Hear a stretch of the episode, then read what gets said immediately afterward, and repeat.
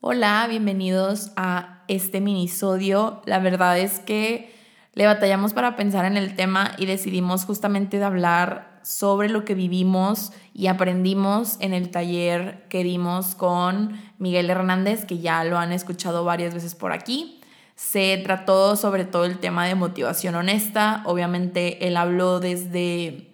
cómo creó su marca, sus agendas, lo que él maneja, las frases pero creo que más allá de eso, lo que nosotras justamente nos llevamos fue el entender de dónde viene y qué es la motivación.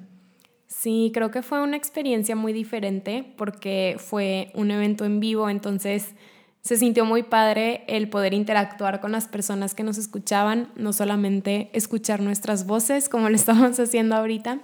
pero hablábamos un poco sobre la definición que cada quien le da a la motivación. Y digo así en general, en psicología es como pues la palabra motor, ¿no? Aquello que te mueve, aquello que te impulsa a actuar. Y ese toque de motivación honesta, Mike nos explicaba que era esta motivación real, pues su nombre lo dice, ¿no? honesta, no quería repetir la palabra, pero como a veces se nos vende una motivación que no es real o que no va de acuerdo a lo que estamos viviendo.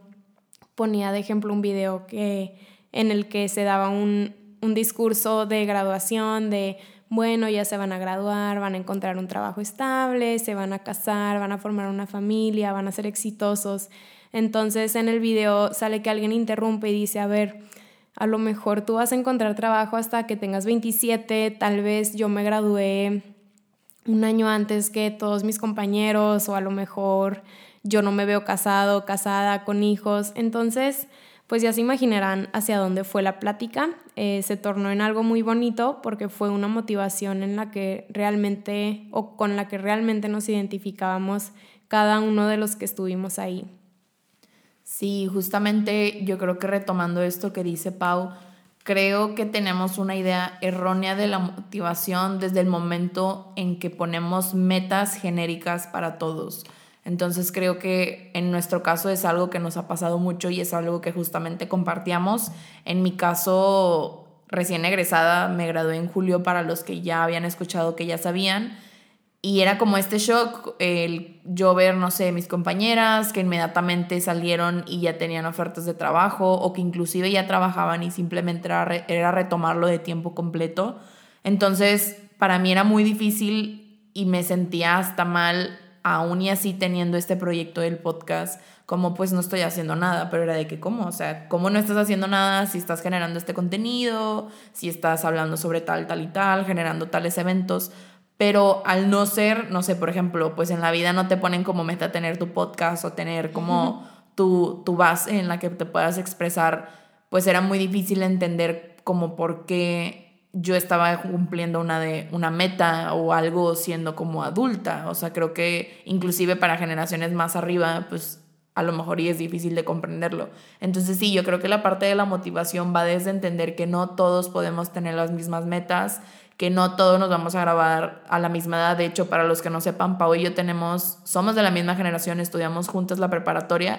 pero ella se graduó casi dos años antes que yo por distintas cosas. Entonces, creo que nos enseñan que la vida es como una carrerita y no es así. O sea, no puedes estar peleando por estar en primer lugar y no puedes esperar que todos alcancen ese primer lugar cuando somos tan diferentes.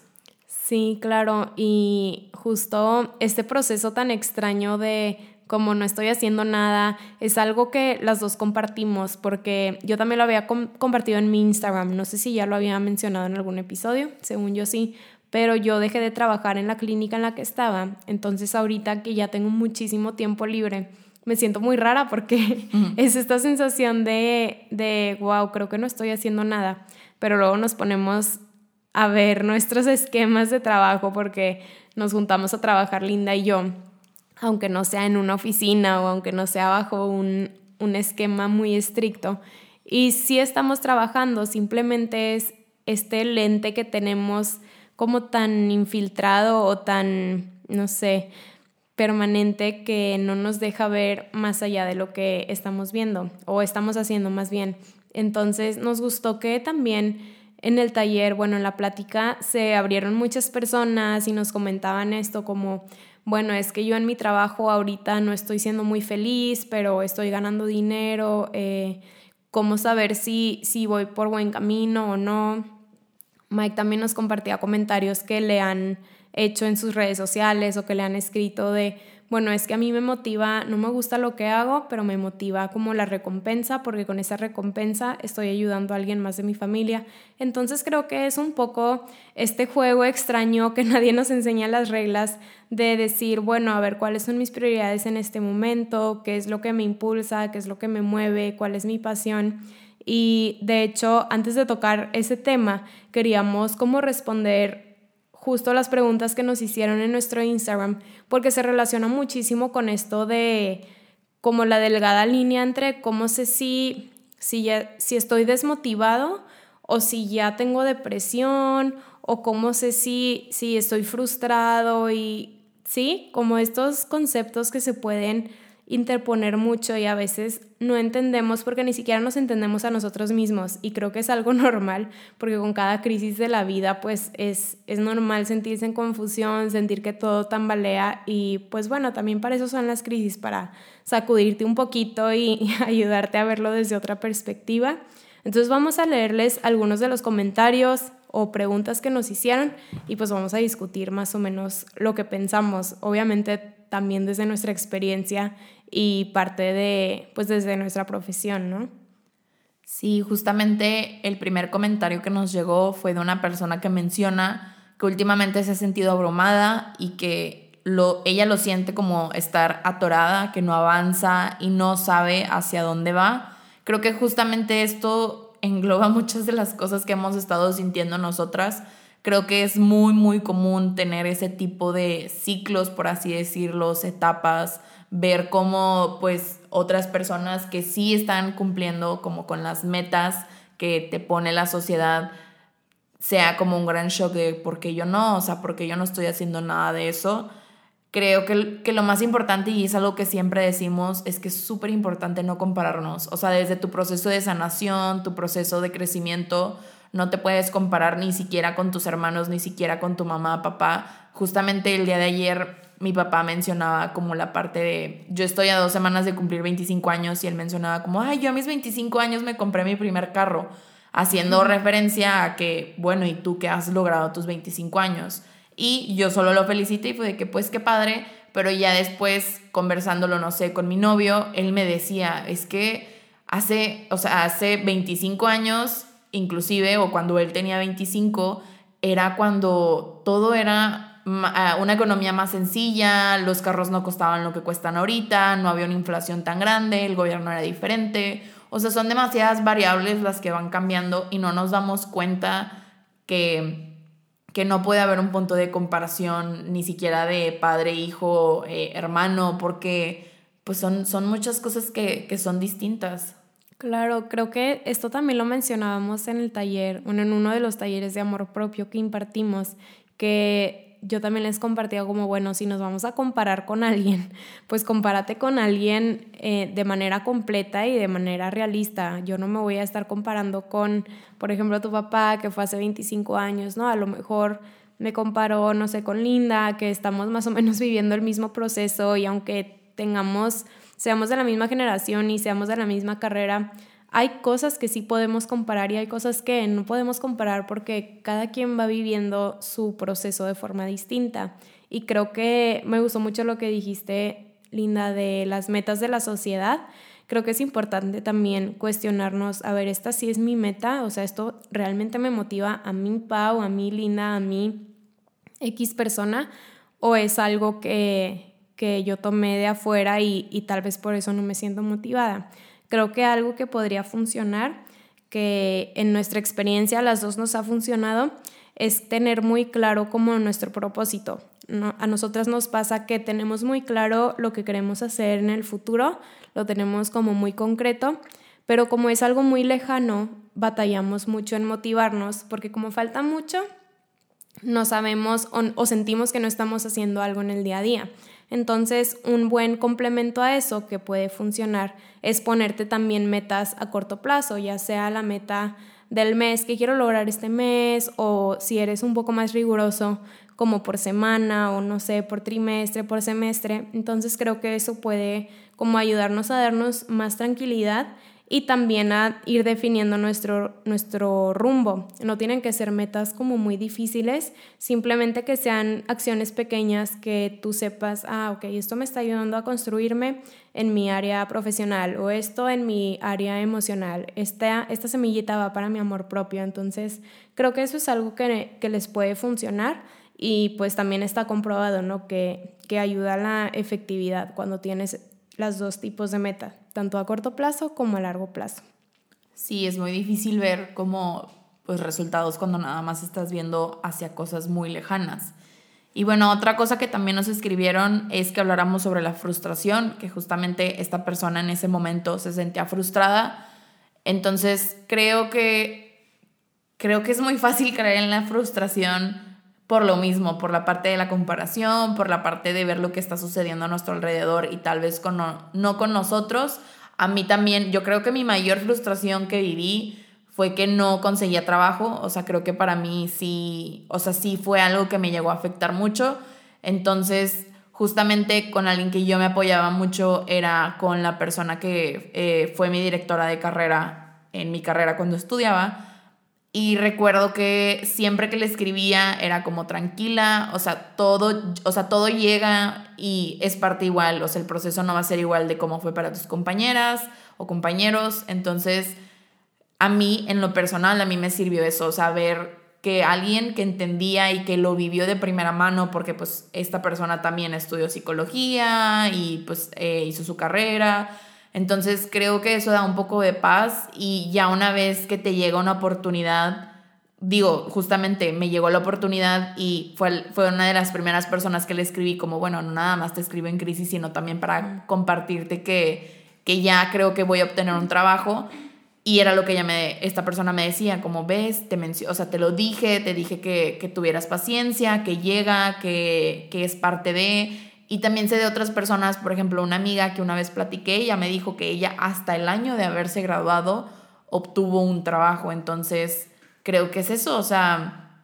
digo, también la vida laboral y las oportunidades laborales están pesadas, o sea, no es así de fácil, no es así como te lo pintan y también depende mucho la carrera, no es lo mismo graduarte de una ingeniería a graduarte de algo referente en humanidades, aunque nuestra carrera está dentro de la salud, pues sigue siendo como muy orillada la parte de recursos humanos, psicología, apoyos, entonces siento que, que también hay que saber y estar conscientes de lo que estudiamos y que pues algunas son más difíciles que otras en cuestión de crear oportunidades y que depende mucho también del estudio y la continuidad que le seguimos dando.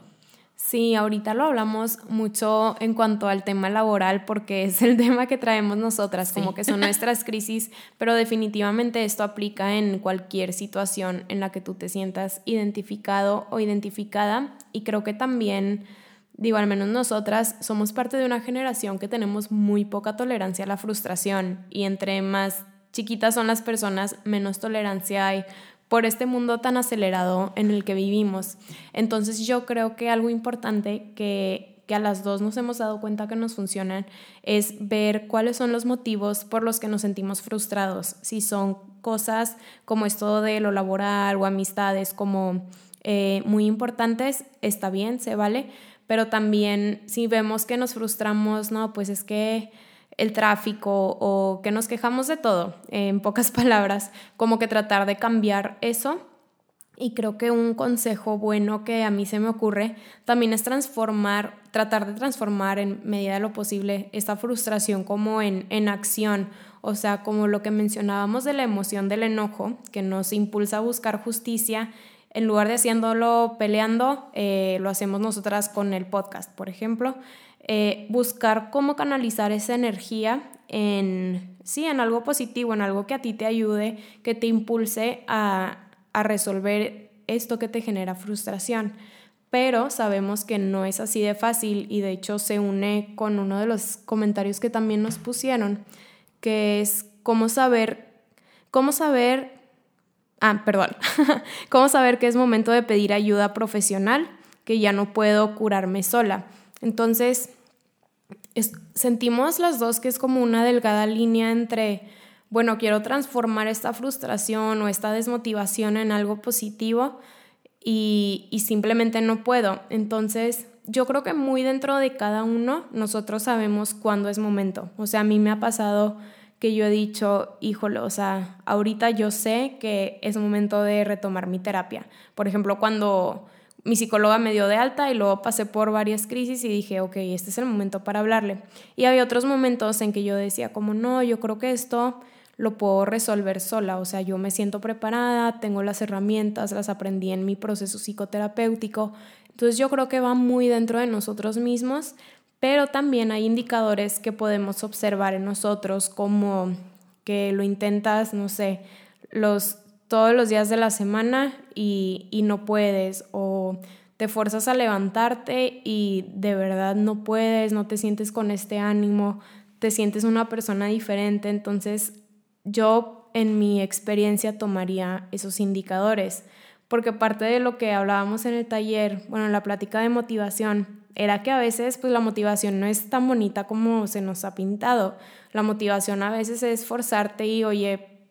ni modo, o sea, no me quiero levantar de mi cama, pero me voy a forzar, voy a levantarme, voy a ir a la escuela. Y en esos momentos te puedes dar cuenta de, ah, bueno, oye, sí lo disfruté, oye, sí pude, poner atención en mis clases, o sabes que sí me la pasé bien con mis amigos en esta cena a la que no podía ir. Entonces es hacer este juego balanceado pero si tú de plano notas que, no puedes, creo que es un momento ideal para pedir ayuda. Sí, creo que es muy importante eh, ya para ir cerrando, eh, por ejemplo, varios de los comentarios que nos llegaban era eso, o sea, que se dificultaba mucho ver la diferencia entre la parte de la motivación y ya cuando es una depresión. Y yo creo que yo estaría de acuerdo con Pau y yo utilizo lo mismo en mi caso, o sea, veo, veo mis propios patrones, qué está sucediendo, eh, no sé, en mi caso algo recordando lo que yo ya había vivido, es como, ok, hay presencia de mucho llanto, no lo estás controlando, va más allá de solo una pequeña frustración y de, ay, necesito desahogarme, necesito estar con mis amigas o de verdad necesito estar sola en mi cuarto llorando y eso ya se está volviendo una rutina y esto me está quitando fuerzas porque obviamente es un desgaste emocional muy grande. Entonces sí, yo creo que que es llevar como hasta una bitácora personal de las emociones, de lo que está sucediendo, porque pues sí, muy fácilmente lo podemos empezar a normalizar, pero si somos como, em, o sea, si ponemos, o sea, si ponemos mucha atención a lo que nos está sucediendo, que es lo ideal, creo que ahí está la clave, o saber desde, ok, ¿qué está sucediendo con mis ciclos de sueño? Eh, aunque descanse, no estoy, o sea, aunque duerma, en realidad no estoy descansando, de verdad ni siquiera me puedo parar, ni siquiera me he querido bañar en tres días, o sea, creo que son como cosas muy, muy específicas que tú puedes ver que están cambiando en ti.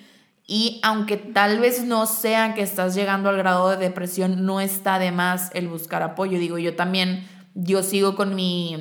a mí todavía no me dan de alta, entonces sigo yendo a mi terapia y cada vez que voy, o sea, sí ha surgido este miedo de que es que no sé hasta qué punto el que no esté motivada o sea, me está llevando a una depresión clínica, porque obviamente te asusta y yo creo que más de una persona va a estar de acuerdo que si ya lo viviste, te da miedo volver a estar en ese hoyo, básicamente. Entonces creo que, que se trata de ver hasta dónde está nuestra resiliencia, qué está sucediendo, si lo estamos hablando, porque también si no lo estamos guardando, evidentemente se va a hacer un problema más grande.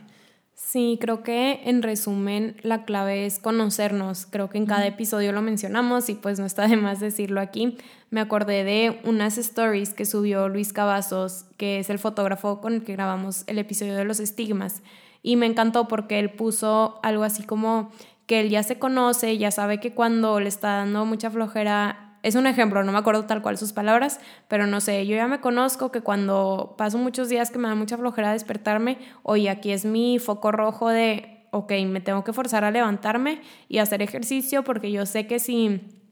abuso de esto, este, ya sé cómo me pongo yo. Entonces creo que cada uno tenemos nuestras propias señales internas y externas que podemos observar y sí, simplemente es esto, como tratar de llevar un registro de nuestras emociones, tal vez no tiene que ser escrito, a nosotras nos encanta escribirlo y si lo hacemos, pero puede ser una recapitulación del domingo, oye, si es cierto, o sea, me siento muy abrumada y muy cansada porque sucedió esto en la semana entonces tú dices, ah, bueno, hay un motivo por el cual me siento así, que voy a hacer esta semana para pues tratar de sobrellevarlo mejor, pero si yo digo, oye, es que en, realidad no pasó algo significativo, ah, bueno, ahí también podríamos buscar ayuda, ¿no? Em, pero bueno, pues creo que sí, en resumen se, se sintetiza todo a conocernos y a saber cómo reaccionamos